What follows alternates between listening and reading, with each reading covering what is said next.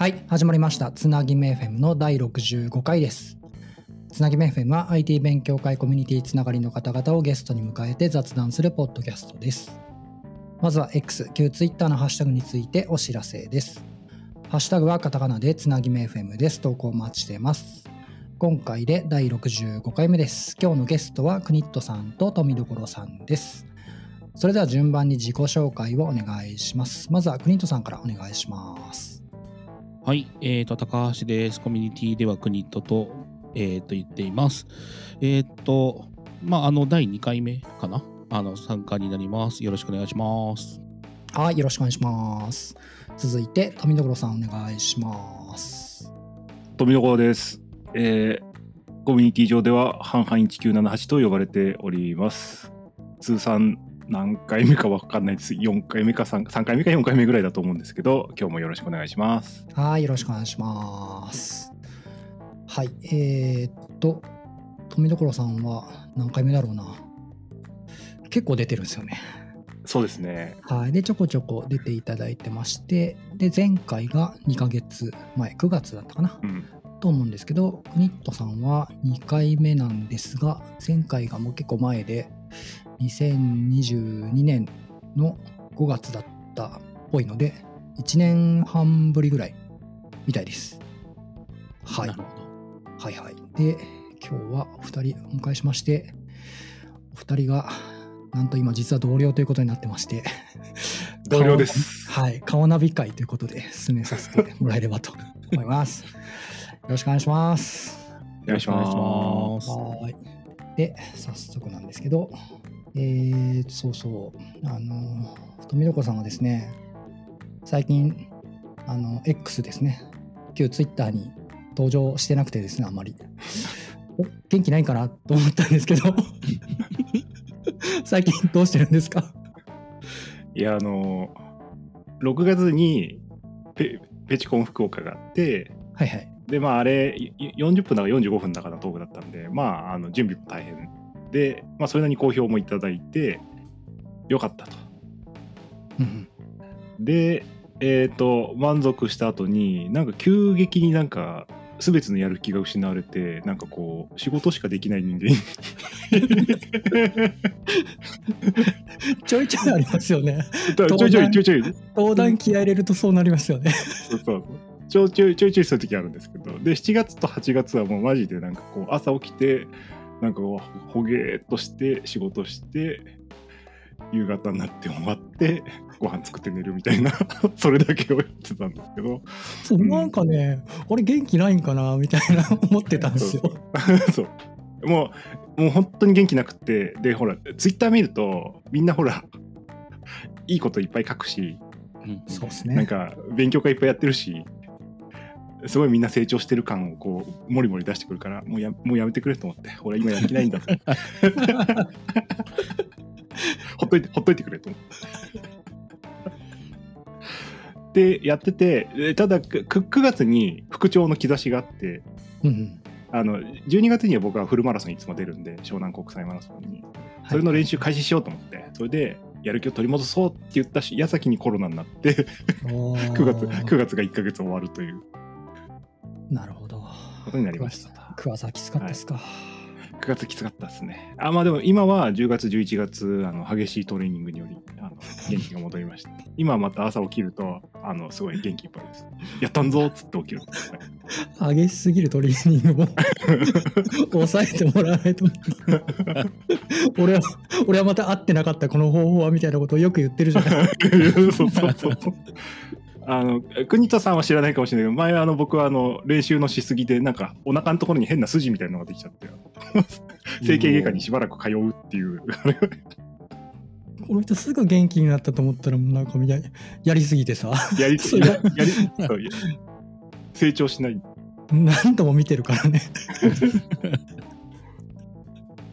面白すぎる。そんな感じでした。なるほどね。いや、ちょっとね、心配してたんですよ。あれ、元気ないなと思って。あの本当に元気はなかった。なるほど。はい、あの元気がない時はまあ無理しないっていう。はい、大事大事。はい。いやー、復調してきたっていうことで、本当良かったです。はい安心しましたよ。ありがとうございます。はいやっとで出てもらえるんで。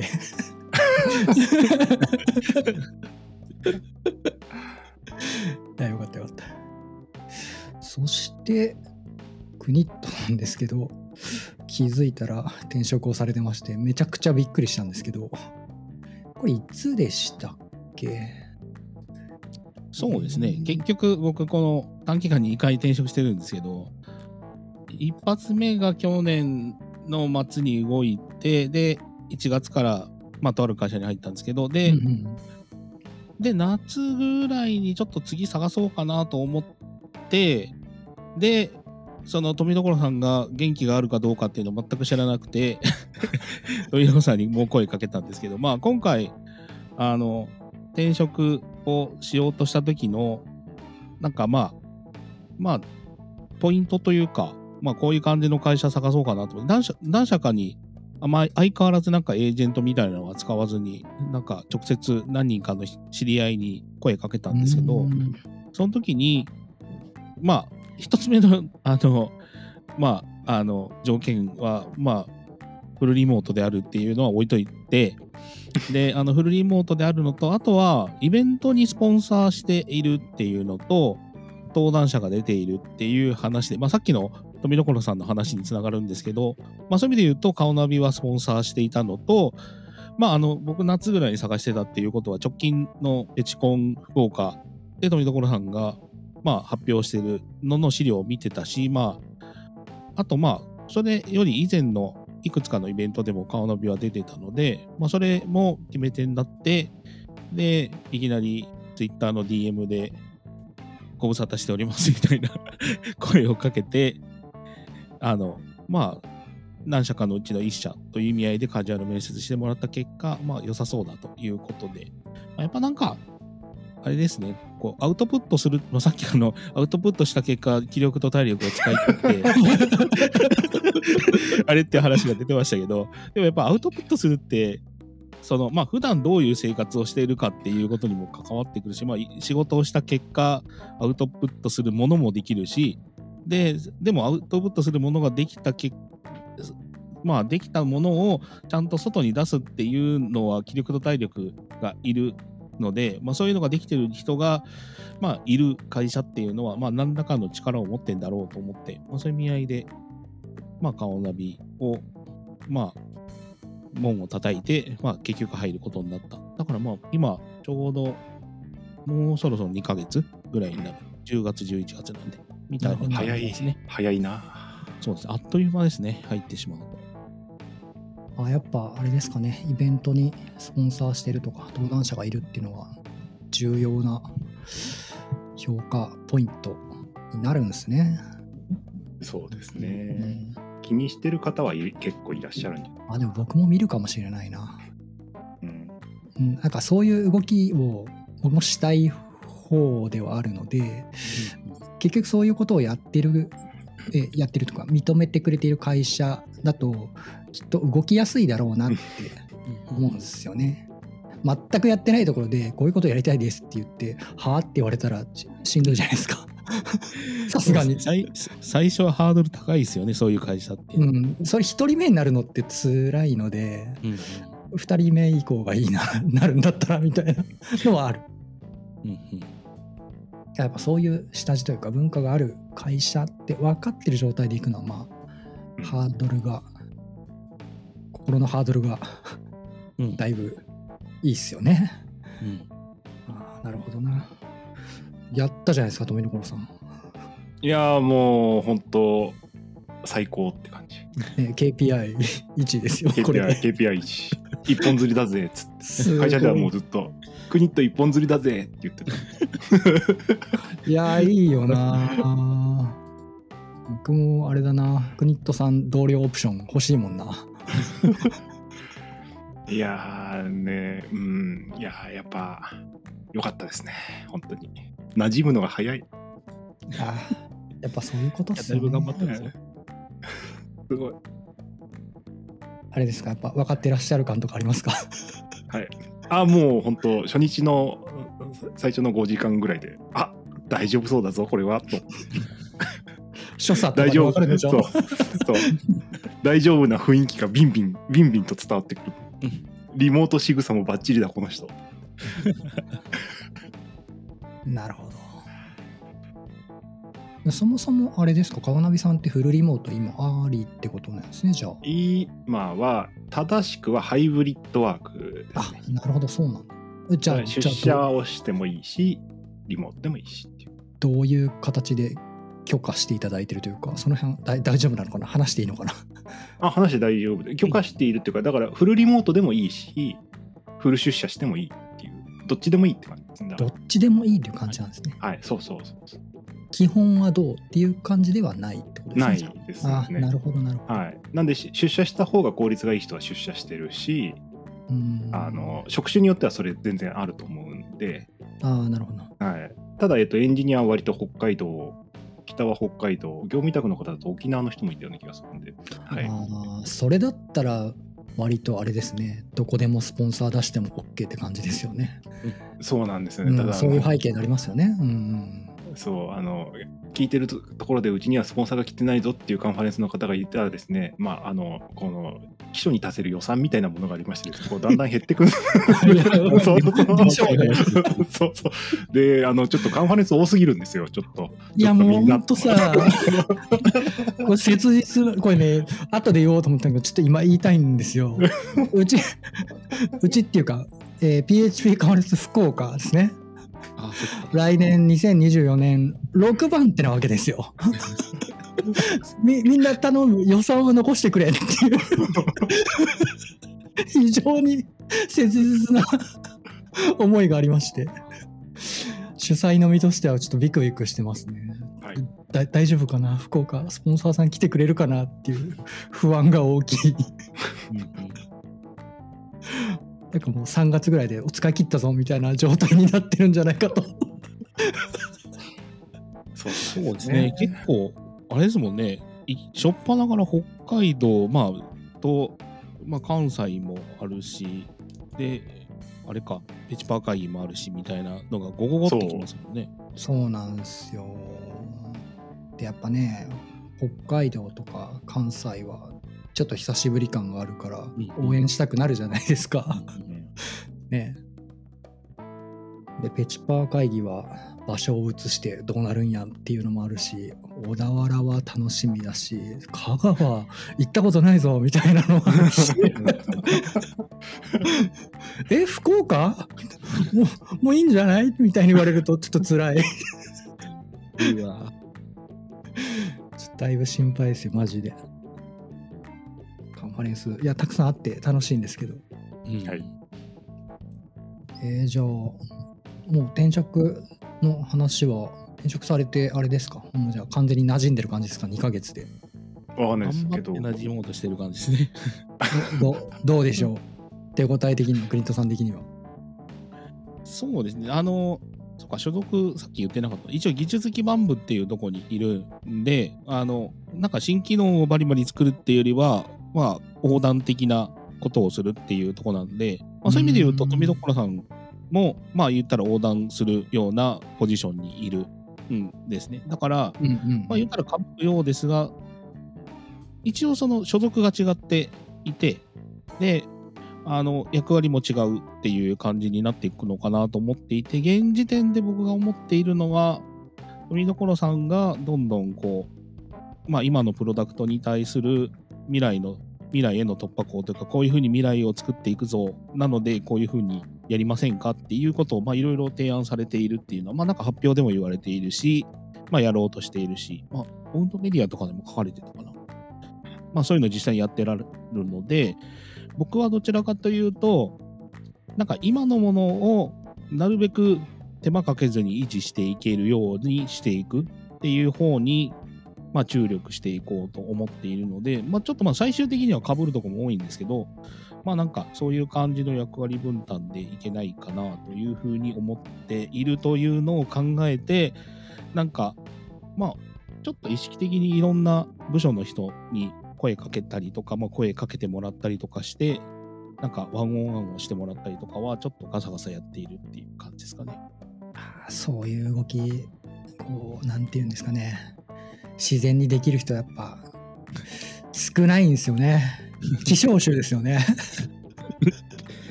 ま あ頑張ってね。富所さんが手を合わせて拝み倒している。わかるわ。いや、本当ね、そういう動きできる人少ないですよ。自分から率先して。もそうだし、きちんと言語化するとか、で、自分のスタンスはこうでとか、まあ、ちゃんと考える人も少ないですからね。うんはい、なるほどな。で、2人とも手を動かす作業っていうのは、どれぐらいの、なんだろう、割合というか、でやってるんですか？まあ、そ富所さんは結構本当にバリバリに手を動かされていて、僕はどちらかというとまだなんか、まあそこまで今のプロダクトのこと分かっていないので、まあいろいろ知りながら、うんうんで、まあ、とある案件の、まあ、あの、まあ、取りまとめ役みたいなものをちょっと、まあ、任されたので、今。なので、ちょっといろんなところの、まあ、人にどんどん話を聞くっていう感じで言うと、今のところ僕はあんま手は動かしてない。ですねうんなるほど。落ち着いたら動かそうかなという感じです。そう僕も今はまあバリバリ手を動かせるようになったけどやっぱ最初の頃は全然ドメイン知識もないんで分かんないっていうのと人とのつながりもないからなんかこううまい連携の仕方とかも分かんないしっていうところがあったんでまあやっぱ国人さんと同じで最初はやっぱ話しかけたりとかまあうち Slack 使ってるんで人の huddle に勝手に入ってったりとかして関係性作ってみたいなことをずっとやってましたね、うん最初。うん富所さん、絶対なんか気がついたらどっかいますよね。なんか、あ、あそうですね僕あるわ。僕はもう本当にただのおしゃべり野郎なんで喋りながら仕事するのが好きなんですよね。なんで出てけって言われるまでは人の huddle にいます。出てけって言われる。言われる言われる。でも、出ていけというか、人のチャンネルのハードルに最後まで残っている可能性もありますよね。本人がもういないみたいなのあ、そうですね。人のハードルに勝手に立ち上げてる時もあるんで。はい、すごいな。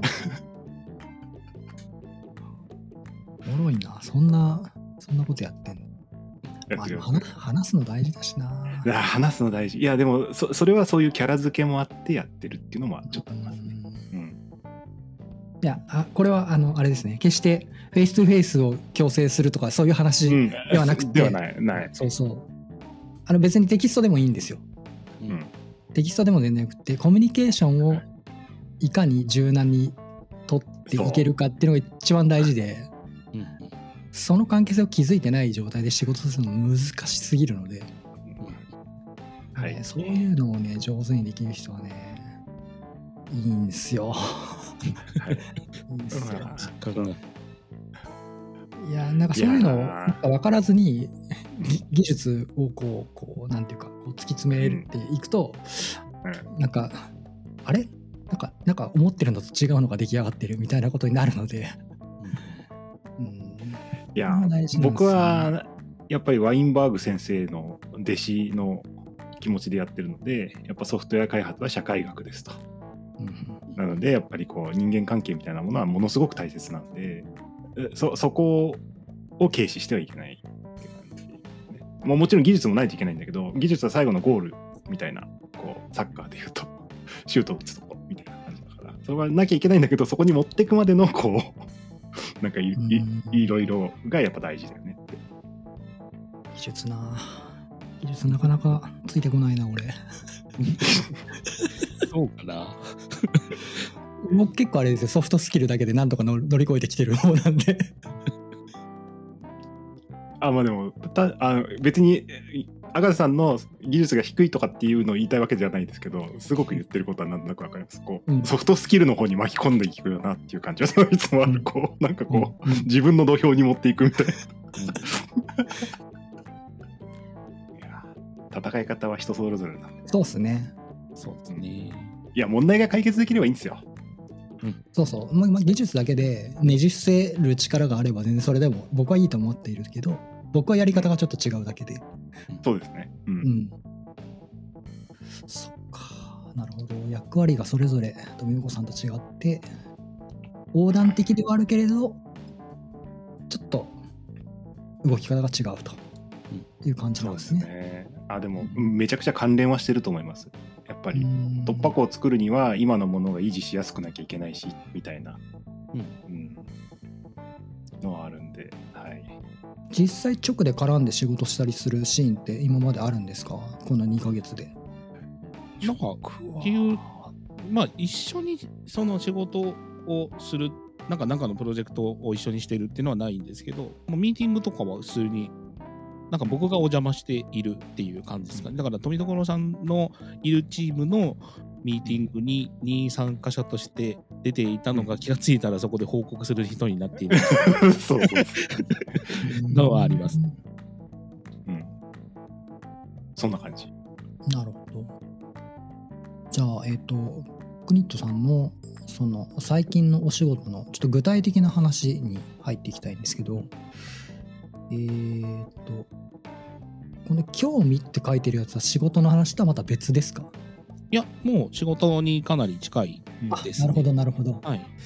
じゃあ、上から聞いていきたいんですが、最近ちらちら耳にするんですが、プラットフォームエンジニアリングとは、こういうことを今やられてるんですか？今年の頭から結構なんかまあ欧米も含めていろいろ出てきた言葉で、まあ、日本も結構すぐすぐキャッチアップされてあのイベントも広がれ開かれてきたっていう感じなんですけど、うんまあ、あの今までのまあ言ったら僕今技術基盤部というところにいるんですけどその技術基盤部と大体呼ばれているところが失敗してきてるよねっていう 話ですね基本的には。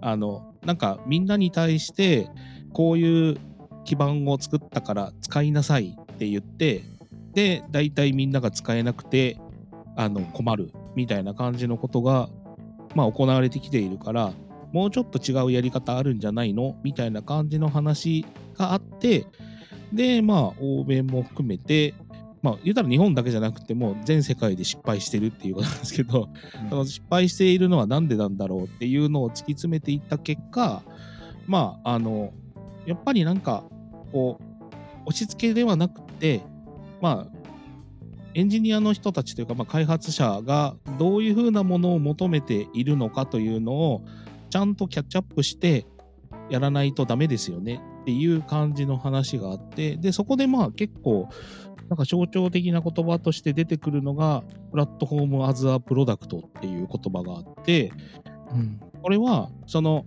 だからまあ社内リリースっていうのをちゃんとそのなんだ顧客に向けて物を出すというのと同じような考え方でやりましょうというところになっているのがこのプラットフォームエンジニアリングのベースになっていてだから開発者のニーズっていうのはどんなものでどういうふうにしたら使いやすいのかっていうのをちゃんと社内の開発者を顧客として考えてで、えー、とどういうものを提供すればいいかっていうのをプロダクトマネジメントの考え方を入れてちゃんとやりましょうっていうのがこのプラットフォームエンジニアリングで。なんかまあ言うたらここ最近で言うとこのインフラチームが SRE になったよね。で SRE が今度プラットフォームエンジニアリングになったよねみたいな感じに考えている人もいるだろうし僕もなんか一瞬そう思ってたんですけどなんかちゃんと調べていくとそうではなくて、あのまあ SRE とはまた違う役割になっている、だから SRE はインフラがちゃんと稼働しているかっていうのをちゃんと指標として計測してみるんだけどだからフォーキーズとかはどちらかというとこのプラットフォームエンジニアリング側の方の指標になってくる。だからちゃんとエンジニアが健全に動いているかっていうのをちゃんと計測してあそれがなんか、まあ、デリバリーがうまくいってないんだとしたらやっぱなんかちゃんとしたプラットフォームをエンジニアに提供できてないんじゃないのみたいな感じのことを振り返って回していくみたいな感じのことをやろうとしている動きなんで、まあ、技術基盤部というふうに名前を名乗っているんでちゃんとそこら辺やっていこうかなと思って頑張ってるっていう感じですかね。いやこの考え方僕言葉もあんま聞いたことなくて今日話す前にちょこっと調べたぐらいなんですけどうん聞い話を聞いてて今まさに自分がやってるようなことだったのでちょっとびっくりしている。うんうん、そうなんですよね。意外ともう今まで皆さんが一部の人たちがやってたことに対して名前がついたっていう感じがあって、うん。でなんかん先月かな？先月かなんかにこれもなんか X にポストしたんですけどなんかいろいろ調べていってなんかこうこういうことできたらなって思っていくと大体小山さんの影がちらつくんですよね。小山さんあこれ小山さんやってたやん。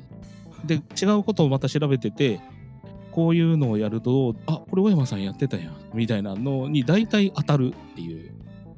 だからなんかそれ私も本人に言った記憶があるんですけど僕大体小山さんの5年後ぐらいに小山さんが通った道を通ってるんですよ僕僕もだから、もうここの2ヶ月ぐらいその感覚をずーっと味わってますね、なんか。わかりますね。やっぱ。いやロールモデル勝手にロールモデルとして前を歩いてくれてる人がいてすうん。すごい助かるっていう。いやーさすがっすよねそういう面で言うと小山さんはそれをなんか意識的にというより自分の興味があるからやっているみたいな感じの、うんなんか自然にやってるから怖いんですよね、あの人。うん怖い。うんいや、なんか、こういうことをすると自分の価値が上がるだろうともちろん価値が上がるだろうっていう魂胆もあるとは思うんだけど好きだからやっているっていうのをやった結果そうなってるのが小山さんすごいところでえぐいんですよねやっぱそういうの謎に小山さんを褒めてますが小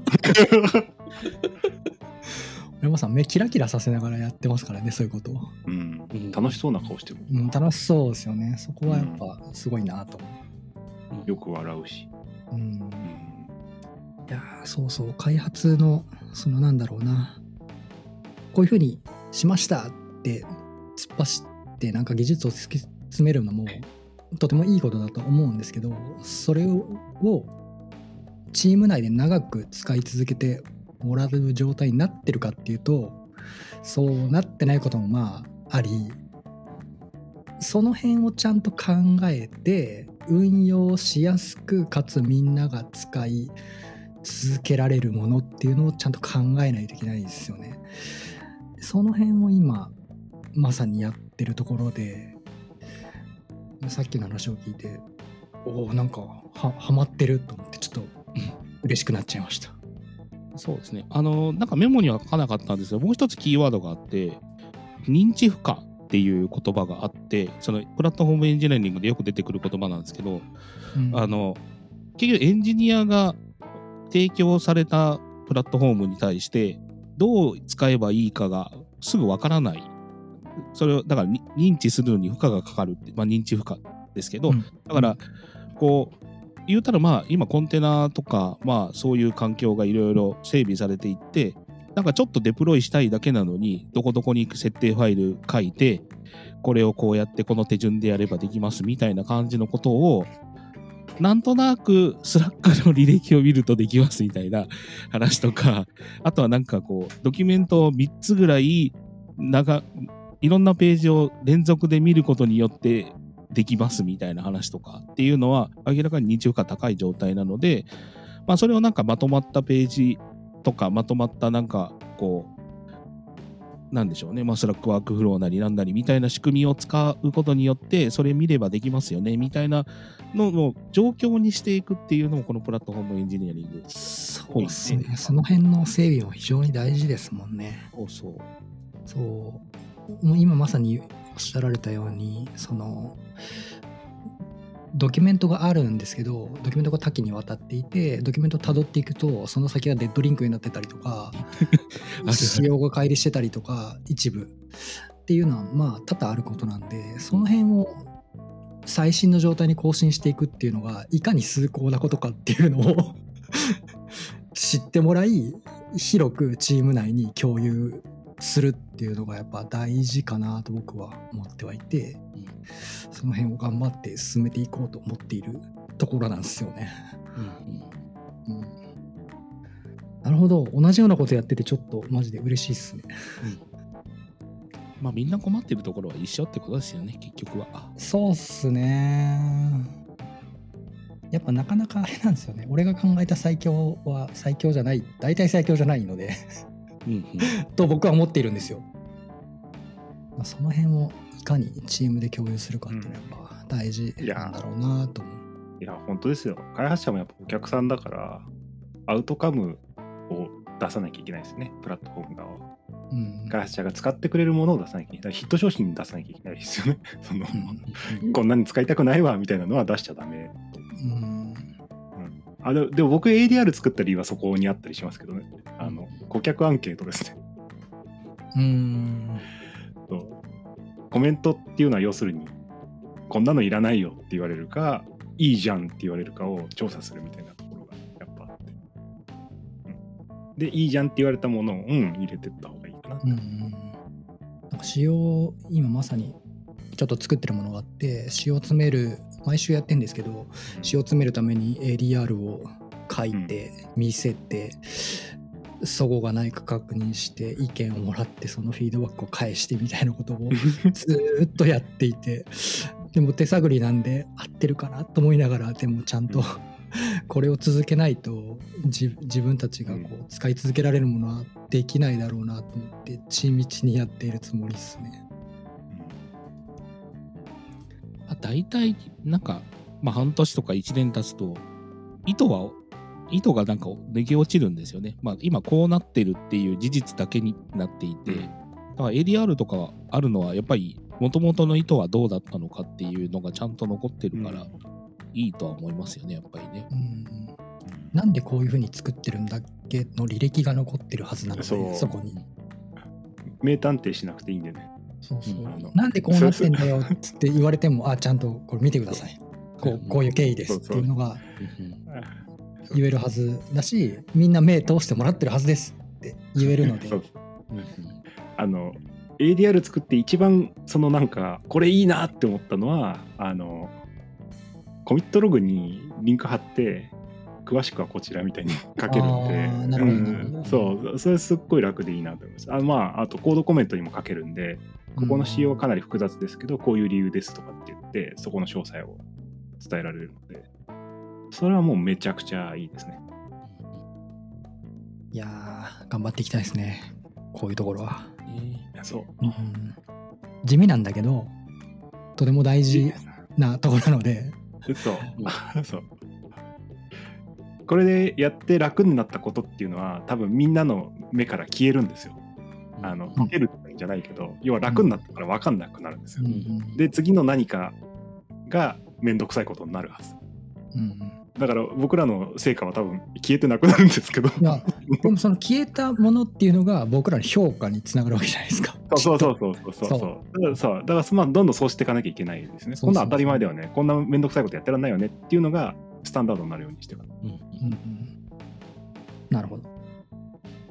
そして、プラットフォームエンジニアリングの次に QA っていうのが書いてあるんですけど、これはどういうことですか？そうですね。なんかやっぱり、さっきもちらっと言ってた、現在のものを維持しやすいものにしていくっていうことは、やっぱり品質と呼ばれるものをどう担保するかっていう話を、ちょっと突き詰めていけないかないといけなくて、そこのところをどうやるといいんだろうっていう話を、まあいろいろ、まあ考えているし、社内のメンバーとかとも話をしているという感じですかね。で、まあこれもまあ言うたら、まあ、さっきの話にまた戻るんですけど、この2年間、小山さんが走ってた道じゃんっていう話になるっていう。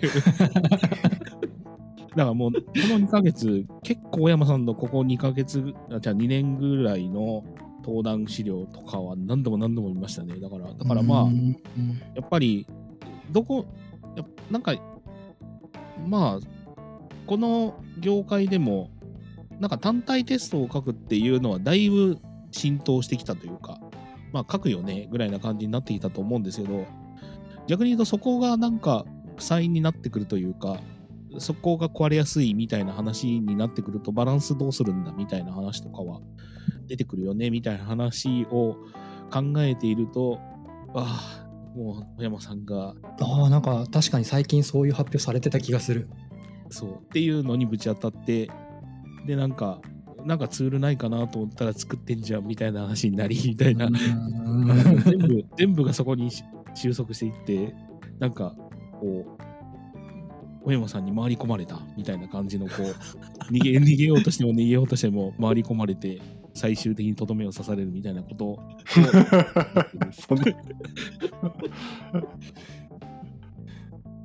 めっちゃ面白いな。ないや、いいっすな。しっかりしていきたい。はい、じゃあ、クントさんの直近のお仕事の話が聞けたので、次の話題に行きましょうかね。はいえーっと、どれに行きましょうか。ああ、そうだ。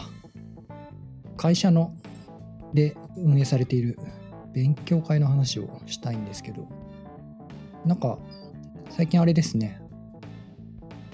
いろんな会社さんと合同で勉強会をされてるみたいで、そうですね。これは富所さんがやられてるの？あのコネヒト社のあの関根さんっていう人が、まあ、も元違う会社で同僚だったんですけどああ、のそうなんですね。そうあのなんていうかちょっと相談を受けててその会社の若手が他のエンジニアと触れ合う機会を作りたいみたいなこう成長の機会みたいな。うーん。う。ん、でリモート勤務になっちゃうとそもそもカンファレンス行かない子とかはあんまりこう活動しなくなっちゃうんでで、まあ、そもそもほ外の人と触れ合う機会がないですよね。じゃあどうしようかみたいな。でついでに LT とかしたらいいかもみたいな。うんうん、で合同 LT 勉強会っていうのをじゃあこの人だと共同でやってみましょうっつってこの間3回目やりましたね。なるほど。これは、ん？えっ、と、これまでで3回やってる？もっとやってる？はい。はい。3回ですね。はい、ああなるほど。うん。あ、直近ですね。先月ですね。はい。先月やりましたね。これはじゃああれですか？続けていく感じなんですか？いろんなところと。なんか、えっ、えーと今回の今回の3回目で運営者たちがもうみんなだいぶ疲弊しまして 何そのあるある。運営者たちがだいぶ疲弊したんですけどあのけ結構すごいいい話があってこれまあ企画してあの今回はコネヒトさんの会場でやったんで、えっと場所がどこだっけ？白金高菜とか、まあ、あの辺なんですけど、まあ、東京ですよねうん。なのにもかかわらず弊社の大阪のメンバーわざわざ来てくれたんですよ。でなんでなんで来てくれたのかっていうとあのなんか会社で会話するあれがあんまないから思い切って来てみましたってあ言って。なるほど。リアルでってことね。そうそうそう。他の用事にかこつけて来てて。なんかあなんか見たことない顔の人がいるなっつって話しかけに行こうと思ったらあの名札シール貼っててくれたんですけどみんな。顔ナビって書いてあって、え誰この人と思ったら思い切って来てみましたって言っててすごい感ちょっと感動しちゃってそれ。これやった方がいいなって続けた方がいいんだろうなこれなるほどな。うん。それは思わぬあれでしたね。はい。ほ本当にねあの僕はまあカメラ係やってたんでこの LT 勉強会は運営側なんでそう。なんですけど話しながらねちょっとジーンとしました。あすごいと思って、うん、ねイベントをやるとそういうことが起きるんですよね。だからちょっとね、変な、変なものが出ちゃうんですよね。そう。でこう変なものは割とこう少量でかなりこう燃費よく人間を動かすんです。消費されてしまう。あっという間にね、枯渇するんですよね。う。ん。で枯渇するんだけどあやっぱもう一回ちょっとややりたいなみたいな気持ちにはさせてくれるやつ、はいまあ、なんでままた運営がみんな元気になってきたら やると思います。なるほど。うん、だだからなんか他の会社もやっぱ結構合同でクローズドな勉強会とかやっててで、まあ、クローズドだと内容ちょっと深い内容が出せるんど。うんうですよ、ん。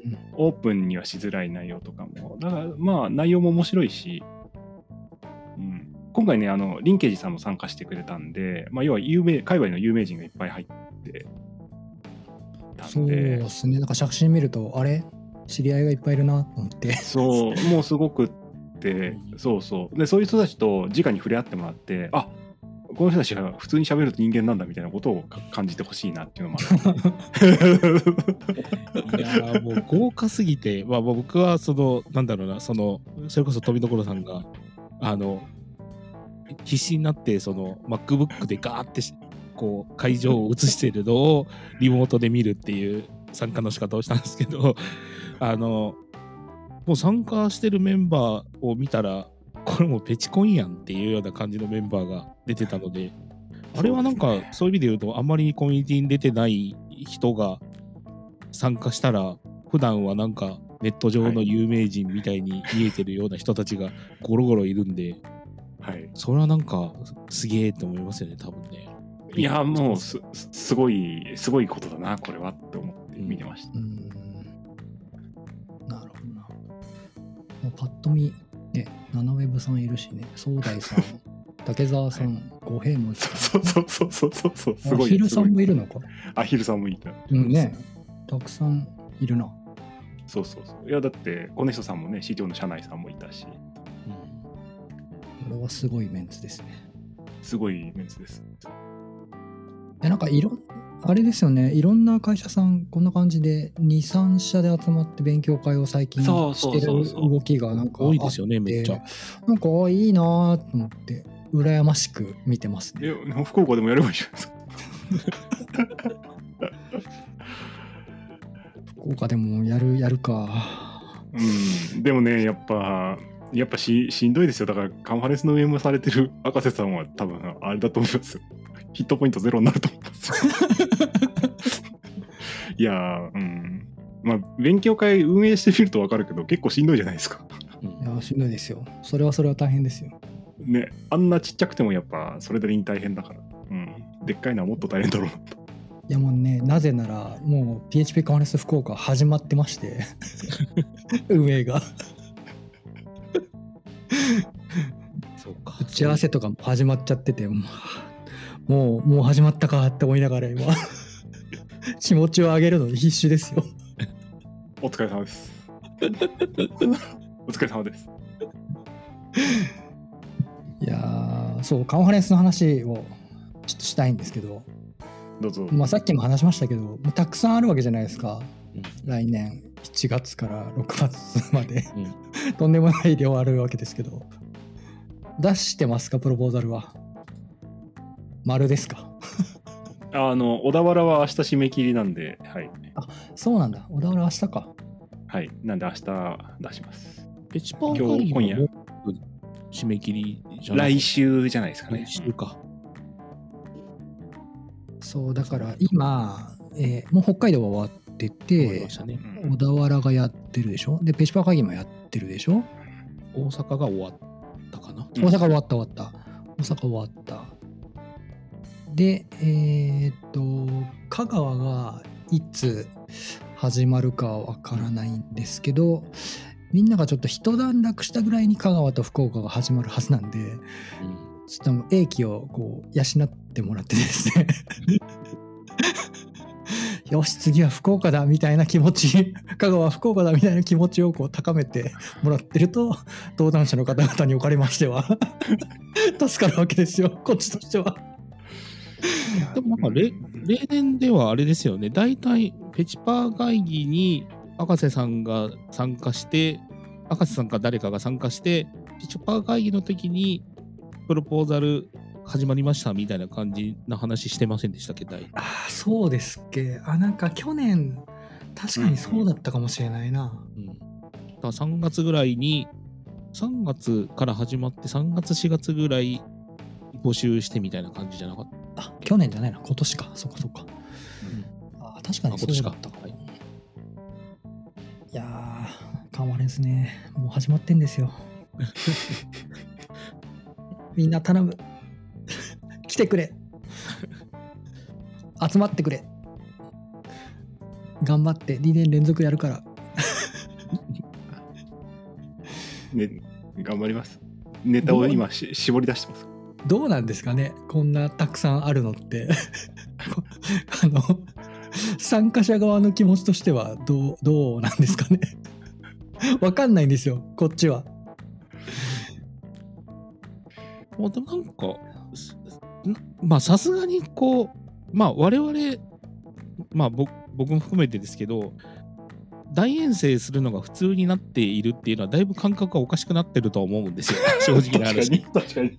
だから、まあ、福岡だとそれこそまあ九州と中国地方の人たちぐらいが行くかみたいな感じぐらいの雰囲気も多分あるとは思っていてまあだからまあでも福岡って例年こう東京組ががっさり来るっていうイメージが確かにあるからあれなんですけどでもそういう意味で言うと香川とか小田原とかっていうのはそれはそれでやっぱり普段あんまり行かない人たちとか行けないみたいな人たちが行ける場ではあるし、なんかそういう意味で言うとそれぞれにニーズはあるんじゃないですか。まあだから、まあ大阪、大阪、関西はもう完全にそうだと思うんですよね。関西の人ってやっぱなかなかこう、大きいイベントがなかなかなくて行けない。まあ、だから関西は受け口としては多分関西と名古屋あたりは多分名古屋の人たちもなかなかこう行くところがないみたいな感じはあると思うんで、だからそういう意味で言うと、それぞれのところはそれぞれのところとして、受け口の人たちはいると思うんで、参加者は大丈夫なんですけど、やっぱ問題はスポンサーの方は いろいろこう心配にはなりますよね。いや、スポンサー、本当スポンサーさんがいないと 開催ができないので、まあ、それはね、切実ではあるんですけど、そうそう。まあだから、登壇者もね我々みたいな人種は北海道があるっていうのに行くかどうかをまず悩むっていうところから始まるんですけど、普通の人悩まないですよ。え北海道はい行きます。あ、行くんだ。行くあ、行きますね。行きますね。っていうのが、なんか僕、あれなんですよね。あのーまあ、関西も久しぶりにやるし、北海道も久しぶりにやるし、香川と小田原は初なわけじゃないですか。で、なんか、まあ、あありがたいことに、各地のあの実行委員長の方と、まあ、お知り合いになって、仲良くさせてもらってるので、まあ、その関係で、あの、情報共有する、なんか Discord みたいなのがあってですね。でそこでなんか相談事しながら進めてるんですよ。各地で。こういうふうにやってるけどここってどうやってますみたいな相談をやっててそこになんか入れてもらってるんですよ僕。うんアドバイザーじゃないですけど。でその関係でぜぜひ来てくださいって言われてて各地から。まあまあまあじゃあじゃあ行きますみたいな話。しょうがない。まだ話は出てないけど、沖縄っていうのもあるのか。だから、やるなら。あー沖縄もやるかもみたいな話はなんかツイートしてましたね官房さんがねもう、ありすぎだよ、もう、ペチコン。いやそれが正直な感想だと思いますよありすぎだよ。本体が入れると、だから、や12ヶ月しかないのに8つあることになるんですよね。だから、あだからあとあと2つは硬いわけじゃないですか。硬いって言うとあれだけど沖縄と。硬いって。沖縄とさ 東京は角度がだいぶうん。ね。うん。あと4ヶ月潰せば、1年回れます。だから名古屋でしょ？ななんで？静岡でしょ？なんか名古屋新顔を顔を浮かべながらなんか言ってる感じはありますけど。そうです。誰かの顔を浮かべながら。静岡で多いもんね。仙台そうそうがありね。そう仙台でしょ？みたいな 確かに。みたいなことをね思ったりするわけですよあと1個だ。できそうじゃんできそう。いや、もう、毎月は本当にだいぶ辛い。だいぶ辛いですね。ねえいやでも楽しみではありますようん。ちょっとどうなるかは分かんないけどこそうですね。参加しつつ運営もやってたらそれこそねライフゼロになってんじゃないか6月ぐらいにはってちょっと思っちゃうっていう危険性はありますよ。去年はでもほらみんなあのコロナでカンファレンス筋が弱ってるところにその オフラインをやってみんな筋肉痛になってたみたいな話があったから今年はみんな意外とできたりするかもしれない。ですかね。いやー本当楽しみですね。うんう。ん、あでも、うんあの会社の若手の子たちにはこここんなことはもうないからできるだけ出た方がいいよとか登壇してみたいんだったら思い切ってプロポーザル投げてみるといいよ、うんうんうん。うん、2025年も同じことがああるとは夢夢思わない方がいいよっていや本当こんな機会多分ないと思うんで。ないですよねうんマジで本当今だと思いますね。うんこんなチャンス登壇できるチャンスが転がってるのって こんなことないと思いますよ本当に。本当ですよね。PHP 勉強会並みの頻度で コメモファレンスの登壇期間がこんなにあるってすごいですよね。そうそう。毎月やってる勉強会と同じ頻度だ。本当ですよ。ラッキーだと思った方がいいと思いますね。うん。あの本当尻込みせずにプロポーザル出してほしいですね、そう。いやこんなの聞きたくねえんだよっていうのが本当は聞きたいんですよ。うん。うんだから、うん、思い切って出したらいいと思いますよ。はいじゃあカンファレンスの話ができたのでと見どころさんの話をちょっと聞きましょうか。え、なんかありましたっけ？最近のテックの動きみたいな話で。はい。な仕事以外やってないの？えーっと、ででもちょっとこの情報ももう古くて、えーっと、また元気おじさんに戻ってきたんあで、戻ってきたんだ。はい、戻ってきたんで、何しよっかなって思ってて、やっぱりデータベース作ろうかなと今思ってます。おー。うん。なんで人はあれなんでしょうね。データベースを作ろうとしたりさ自分の OS を作ろうとしたりするんでしょうね。わかんないですけど、まあ、なんです、なんですかね。な知らないです、そんなの僕も。なんで作りたいんですかって言われても、そんなの、そんなの知らないよとしか言わないです。なんかねすぐそうやって作ろうとするんだよなうん。あ、でも、間違いないのは、作ったら詳しくなるなと思ってるね。うんそれはそうん。ううんやっぱり、まあコンピューターとは仲良く仲良くしたいんで。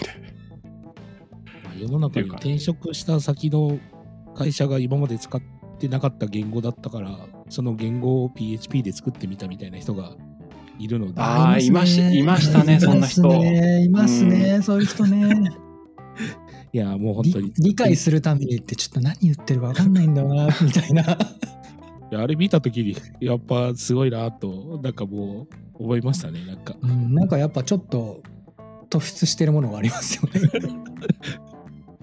なるほど。じゃあ最近は DB を作ろうとして作ってる。うーん、つく、やっぱ、やっぱ作らざるを得ないんじゃないかなっていうふうに思ってるっていう感じですね。で、まあ、元気になってきたんで、あの、今週の PHP も再開できたんで、はい。これからまた1年ぐらいはきちんと全にニュースをお届けできたらな。ちなみにあの今週の PHP とはっていうのがあのし知らない人もいるかと思う。いやいやいやいや、もうこれはもう日本国民みんな知ってるんで大丈夫だと思いま す。せ説明しなさいよあなた。みんな知ってることはねえよ。あの、PHP っていう言語自体のその開発っていうのはあの伝統的にメーリングリストで行われていますと。うんそれがあの PHP インターナルズっていうメーリングリストがあって、まあ、それを1週間に1回ダイジェストでまとめてあの全に投稿してるんですね。うんうんっていう活動を勝手にやっていてでインターナルズだけだと結構楽なんですよ。うんまあまあ言うて多くても20通とか、まあ、トピック数で言うと10トピックとかぐらいが多いんで、まあ、読めちゃうんですよね。それで前はめちゃくちゃ元気だったんであの PHP のソースコードに来た GitHub の一周全部読むっていうのをやってたんですよ。疲れちゃったやつでしょ？でこれがあの6月のカンファレンスの燃え尽きで爆発した時にもう俺にはこれはできないっつって俺はもうもう何もできない。俺はもう何もできないっつって もう無理ぽってってなってしばらく止まってたんですけどさすがに異臭はもうやめました。ああそうなんですね。はい。五十嵐さんにもあのそれは人のやることではないって言われたんで。言われたら大概です。うんそれは無理ちゃんとしたとこからのアドバイスだった。うんそそれは無理があるって言われたんでね。私もそう思いました。あ違うでもねよ読むの自体すごい楽しいんですよ。し、うん。あの自分の知らないことをどんどん学べてきてどんどんレベルアップ感あったんですよね。でレベルアップすると一周が読めるようになってきちゃうんでまた時間かかるっていう悪循環になっちゃいましてそれがまた俺の体力を削ってましたね。最後の。最後の方徹夜して読んでましたからね僕そう。にして読んだ。はいお楽しい楽しいっつって。あの時はちょっとおかしかったです。あの富永さんもともと英語はあの、まあ、読み話はできるわけじゃないですか、はい。ある程度。ではい。それってそのさっき言われてたメーリングリストとかを読み続けてると、うん。さらに読解力みたいなのが上がったりするんですか？あんま上がんあんま上がんないんじゃないかな。僕だってあれですよ。ぶぶっちゃけと僕あの Google トランスレートめっちゃ使ってますよ。あそうなの？あっていうかあのに日本語ってあの表意文字じゃないですか。漢字とか。あうんうんだから日本語に翻訳されるとパッて入ってくるんですよ。目に。なんとなくの情報が。なね。なんか速読みたいなのが可能になるんですけど英語だうんとアルファベット拾って一個ずつ単語拾っていかないと読めないんでで頭の中で変換してる時間がもったいないですよね。そう。だからパッて読むんだったらもうい一回日本語に変換しちゃってバーッとダイジェストで読んだ後にもう一回英語に戻してあ本当にやってるのかな？っていうところを確認って感じでそうそう確認するっていうああななるほど。そんなことやってんだ。はい。そっちのが楽。だって僕やっぱ日本人なんで日本語の方がめっちゃ得意なんで。ちょっと安心した。英語だけで読んでんじゃねえかと思って不安になっちゃったよ。くそーと思っちゃうじゃん赤瀬さんね僕が卒業したのは理系の大学院なんでねそんなに英語力ないんですよ。文系の人はすごいですよ、うん。ああそうなんですね、うん、理系はだって専門用語ちょっと覚えてあとはなんか「はい」とか言えれば多分大体できるんで大丈夫ですよ。ちょっと安心しちゃったよ。いやとはいえでもね全然できない人よりはできるだろうからなと思ってあまあそれはそうだけどまあだから逆に言うと Google トランスレートとか使えば普通に読めますよっていう感じになるから、ってことで PHP の RFC も Google トランスレートでトランスレートしちゃう。まああのはい、インターナルズっていう書き出しで始まるんですよ、大体メールの文章。うんこれ Google トランスレートすると、こんにちは内部っていうふうになるんですけど、あのそういうそういうのになれると大体読める。なるほどねそうそう。あまあ、なんで、誰でも読めますよ。まあ、僕のダイジェスト読んでもらってもいいし、このダイジェストは僕は自分のためにやってるんで、テックな動きな。個人的になんかやってるかな。仕事はねまあもちろん普通にやってんだけど。仕事は普通にやってんだけど。仕事以外でうーん最近やってないですね。国人さんどうですか？何かやってますか？流れるように何かをやってますか？技術的な。いや、いや、やってないですね。だから、まあちょっと、そういう意味で言うと、こう、まだ、個人的にコロナ禍をまだから切り替えきれてないっていうか、まあ僕はあんまり、その、今年皆さんだいぶリアルのイベントとか出てたと思うんですけど、僕あんまりリアルのイベントにも参加しきれてなかったんで、まあそういう意味で言うと、まあ来年、もう2024年にいろんなものに、まあ、こう復活していこうかなとは思ってるんで、なるほどまあなるほどそこからかなっていう感じはしますね。はい。了解です。といったところで、お1時間経ったよ、これ。早いね。あっという間。あっという間でしたよ。まあでも、あの、お二人の近況がまた聞けて、非常に楽しかったですね、今日は。はい。もう、いつもの赤瀬さんの大好きな元気いっぱいの富所に戻りましたんで。ちょっと元気がね、なかったんで、心配してたけど、あいつも通りだと思って、安心しました。はい、朝からうるさい、朝からうるさい僕に戻りました。いや、よかったよかった。はい、じゃあ、えー第65回はこの辺で締めさせてもらおうと思います。えー最後にもう一度、あの X、旧 Twitter のハッシュタグについてお知らせです。ハッシュタグはカタカナでつなぎめ FM です。投稿お待ちしてます。はい、ということで、えー今回のつなぎめ FM 第65回は、クニットさんと富所さんをお迎えしてお話しさせてもらいました。今日はどうもありがとうございました。ありありがとうございました。ありがとうございました。がとうございました。